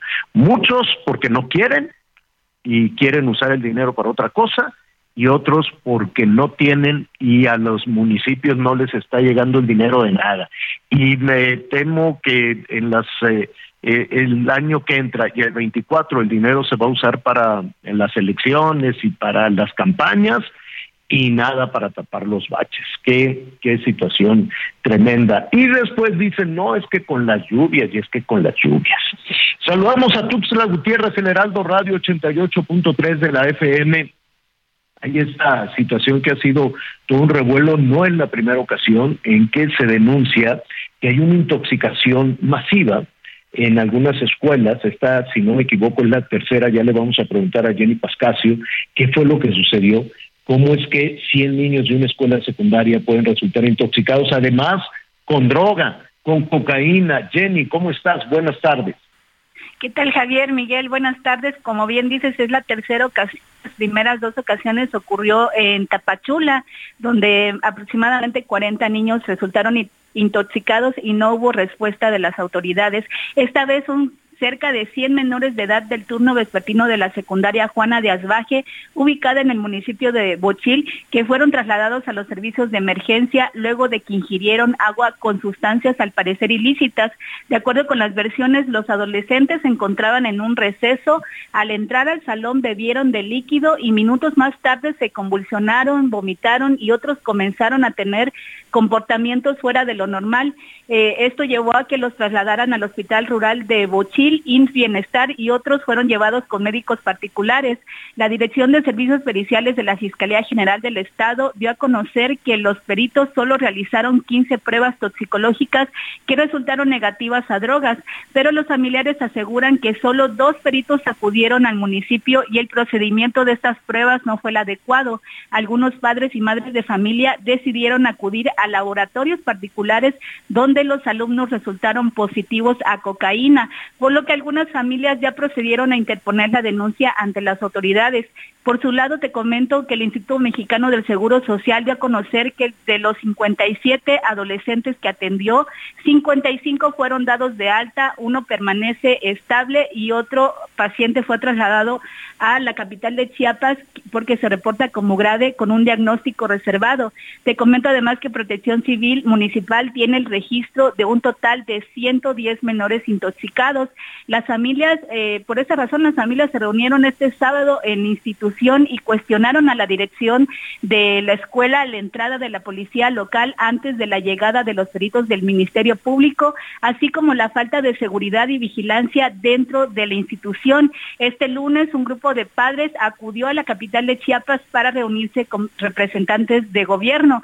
Buscamos la versión de la Secretaría de Educación y del gobierno de Chiapas, pero hasta ahora no hemos tenido respuesta. En tanto, te comento además que la Red por los Derechos de la Infancia en México urgió a las autoridades una investigación eficiente por estos lamentables hechos. El Seguro Social dijo que en breve dará una actualización sobre el estado de salud de los dos menores que siguen hospitalizados. nada más dime, dime una cosa, Jenny. Eh, eh, salieron a recreo, regresaron al salón y ahí tenían un garrafón o cómo es que se contaminó el agua ellos presumen que eh, fueron colocadas algunas sustancias en los botellones de agua que ellos llevan este, desde su casa o también eh, presumen que pudo haber sido en el recipiente de agua que colocan en cada salón para que los menores se sirvan. Todavía no hay una confirmación de dónde es que surgió este, este líquido para que tantos menores hayan resultado intoxicados y sobre todo que no supieran qué es lo que estaban ingiriendo. Mm. Oye, em, no, nada apunta en la investigación, ningún maestro se intoxicó, fueron, fueron solo niños y otra, sí se comprobó que, que, que la intoxicación fue con cocaína. Algunos padres de familia, al ver que los procedimientos que estaban realizando las autoridades no era el adecuado, decidieron llevar a sus hijos a servicios médicos particulares y a, los servicios de laboratorio también.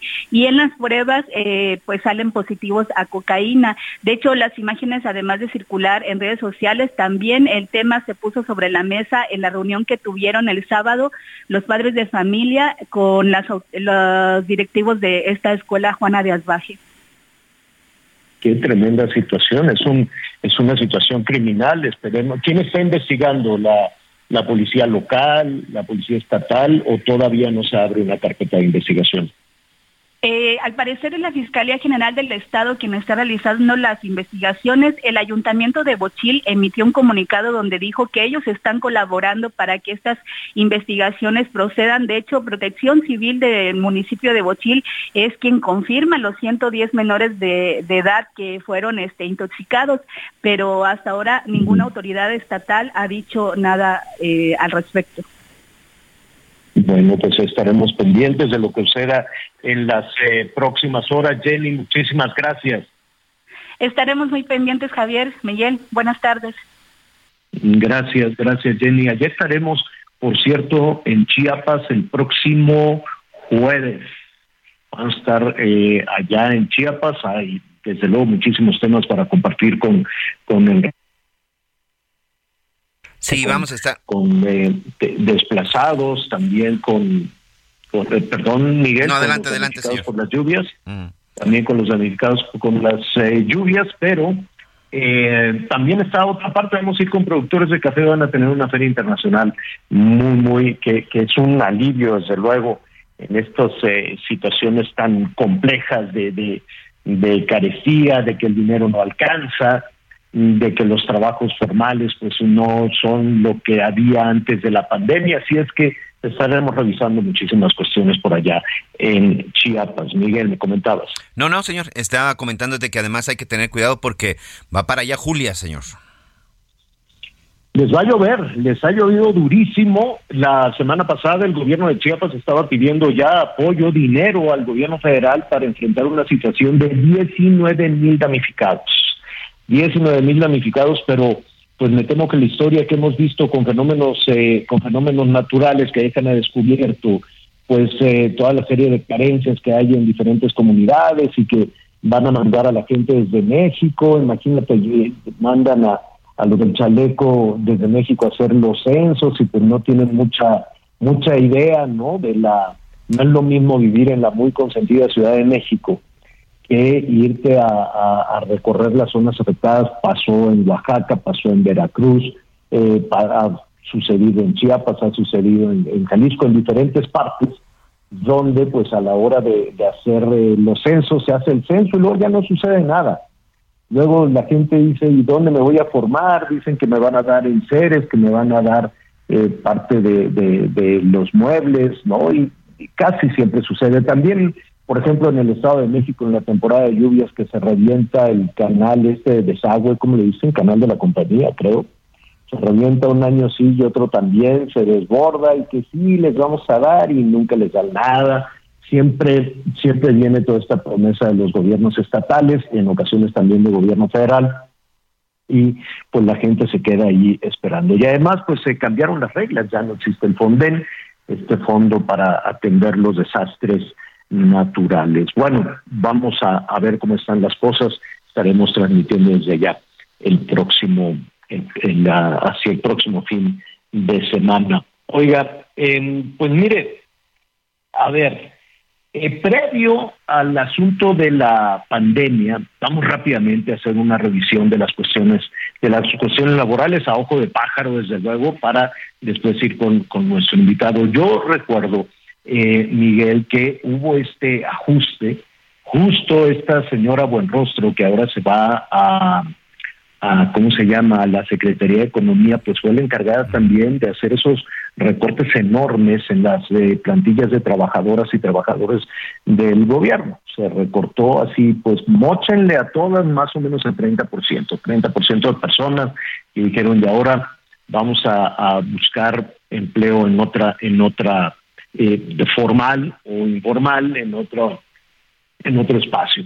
Muchas empresas siguieron también pues la ruta de austeridad del gobierno federal, ¿no? Un gobierno austero. Me parece muy bien un gobierno no necesariamente austero, pero un gobierno que no fuera despilfarrador como el de Peña Nieto, por ejemplo. Pero una cosa es el gobierno despilfarrador, otra cosa es el gobierno austero. Yo no sé si el gobierno tiene que ser necesariamente austero o inteligente en el gasto del dinero de los ciudadanos, que son cosas, eh, yo percibo, eh, distintas. Después las empresas dijeron, bueno, pues si algo estará pasando, que si eso es el gobierno, eso también vamos a hacer. Y en el 18 y en el 19 vinieron muchos ajustes de las empresas dijeron, pues si el gobierno cortó 30, nosotros también cortare- cortaremos 30. Después vino la pandemia con un escenario eh, desconocido, desde luego, para, para el gobierno y para las empresas. Eh, vino este trabajo, en, en- en el mundo le dicen el home office, que es el trabajo en casa. Este vino pues una, un- una reconfiguración de laboralmente hablando de las empresas y en esa reconfiguración pues hubo eh, disminución en los ingresos. Decían, oigan, pues para no correr a toda la plantilla, pues nos vamos a, baja- a bajar todos el sueldo entonces hubo una disminución en los sueldos, pero de todas formas hubo despidos. Bueno, ¿se acabó o no se acabó la pandemia? ¿Regresamos o no regresamos a, las a la plantilla laboral que había, pues yo iba a decir antes de la pandemia, pero pues venimos arrastrando con toda esta situación. ¿Y los sueldos se van a quedar abajo o la gente va a buscar otras oportunidades en la informalidad? Alejandro Gómez es analista y director del Grupo de Asesores en Economía y Administración Pública. Me da muchísimo gusto saludarlo. ¿Cómo estás, Alejandro? Buenas tardes. Hola, buenas tardes. ¿Cómo están? Javier, Miguel, a sus órdenes. Mucho gusto saludarlos. Bien, oye, dime algo, ¿ya nos estamos recuperando o todavía no? De por lo menos estos dos eventos, hay que se nos olvida un poco, pero previo a la pandemia ya venía una reconfiguración de las empresas, ¿no? Decían, si el gobierno está reportando 30, pues nosotros por ahí tendríamos que ir. Sí, sí, yo, yo pondría la parte de la recuperación, como señalabas hace un momento, en dos vertientes. Por un lado, en términos de la producción, es bien sabido que todavía estamos por debajo del nivel que teníamos en el 2019. El Producto Interno Bruto todavía está eh, aproximadamente un 1.6% abajo de lo que teníamos en el 19. Sin embargo, el mercado laboral está plenamente recuperado. Eh, las cifras de el INEGI hablan de que en el comparativo del el segundo trimestre del 19 al segundo trimestre del 22, pues se crearon 2.8 eh, millones de puestos de trabajo, eh, lo cual, bueno, pues habla de un fortalecimiento importante. Sin embargo, hablando del tema de, la escasez de mano de obra, el problema es que la mayoría de, los puestos de trabajo se están creando en la economía informal. Si bien en el Seguro Social vemos un incremento de 700 mil personas entre junio del 19 y junio del 22, pues eh, se queda corto respecto a lo que se necesita. Entonces, claro, ¿por qué, Alejandro, por qué las trabajadoras y los trabajadores ya no ven atractivo el empleo formal? ¿Por qué no quieren regresar a lo formal? Bueno, hay muchas razones. Nosotros eh, lo hemos estado midiendo y pudiéramos hablar de dos principales. En primer lugar, me parece que eh, hay una enorme cantidad de endeudamiento por parte de mucha gente que solía estar en la economía formal y ahora presentan atrasos en sus pagos del crédito Infonavit, del Fonacot, del crédito de nómina y de alguna forma manteniéndose la, en la informalidad, pues pueden eh, eludir este tipo de créditos.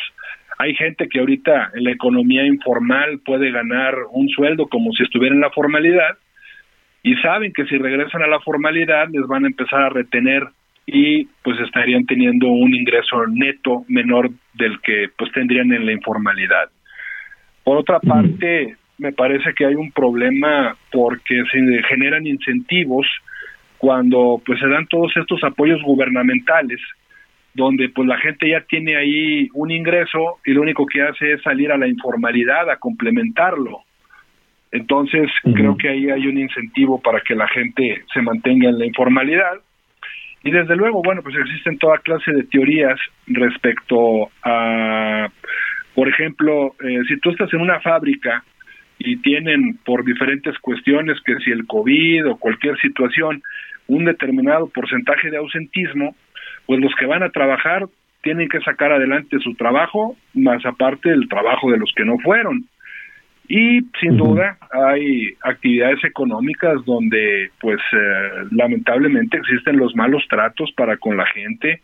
Ah, tienes ahí y pues eh, eh, la gente, los supervisores que no los tratan bien o en ocasiones pues también hasta instalaciones inadecuadas, empresas donde pues no los baños ni siquiera están en las condiciones dignas.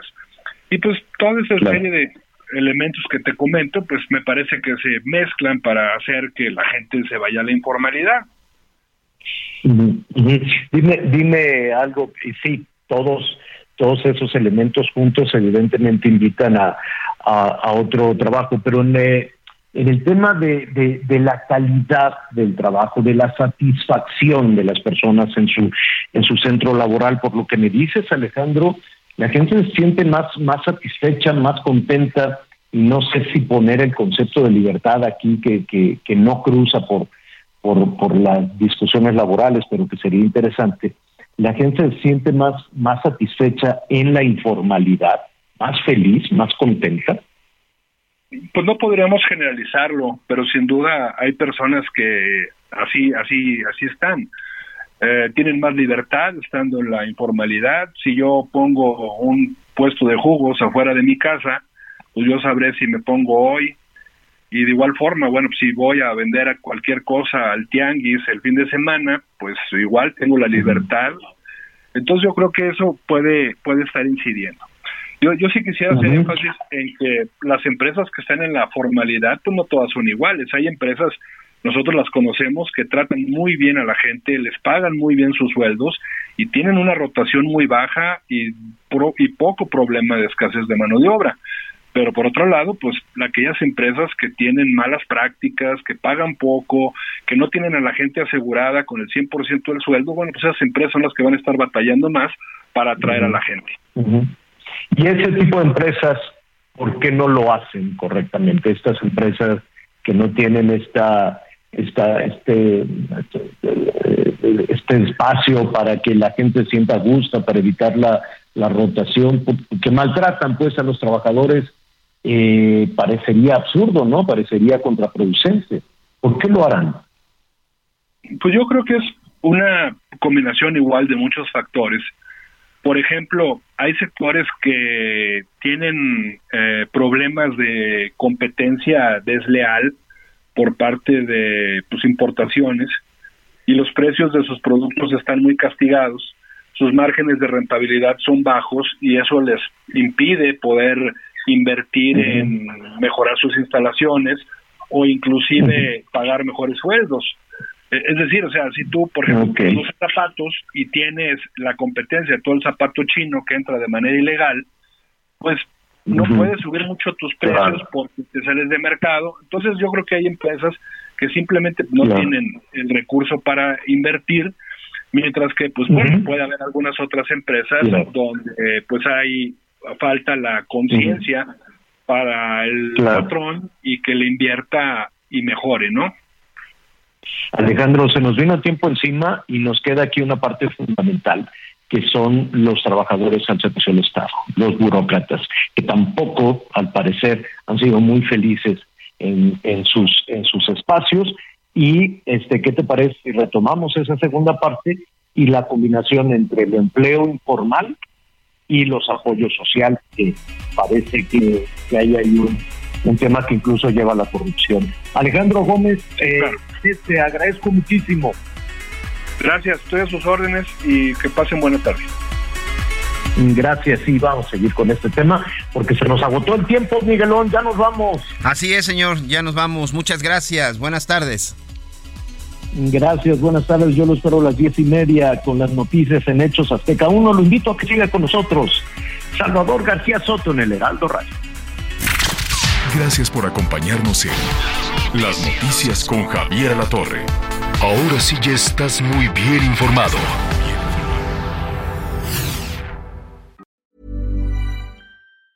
Treat mom to healthy, glowing skin with Osea's limited edition skincare sets. Osea has been making clean, seaweed infused products for nearly 30 years. Their Golden Glow body set includes three clinically proven bestsellers for smooth, glowing skin, while the Glow and Go facial set provides spa level results at home. Both sets come in giftable boxes with savings up to $48 and free shipping for a limited time. For 10% off your first order site wide, go to OSEAMalibu.com and use code MOM.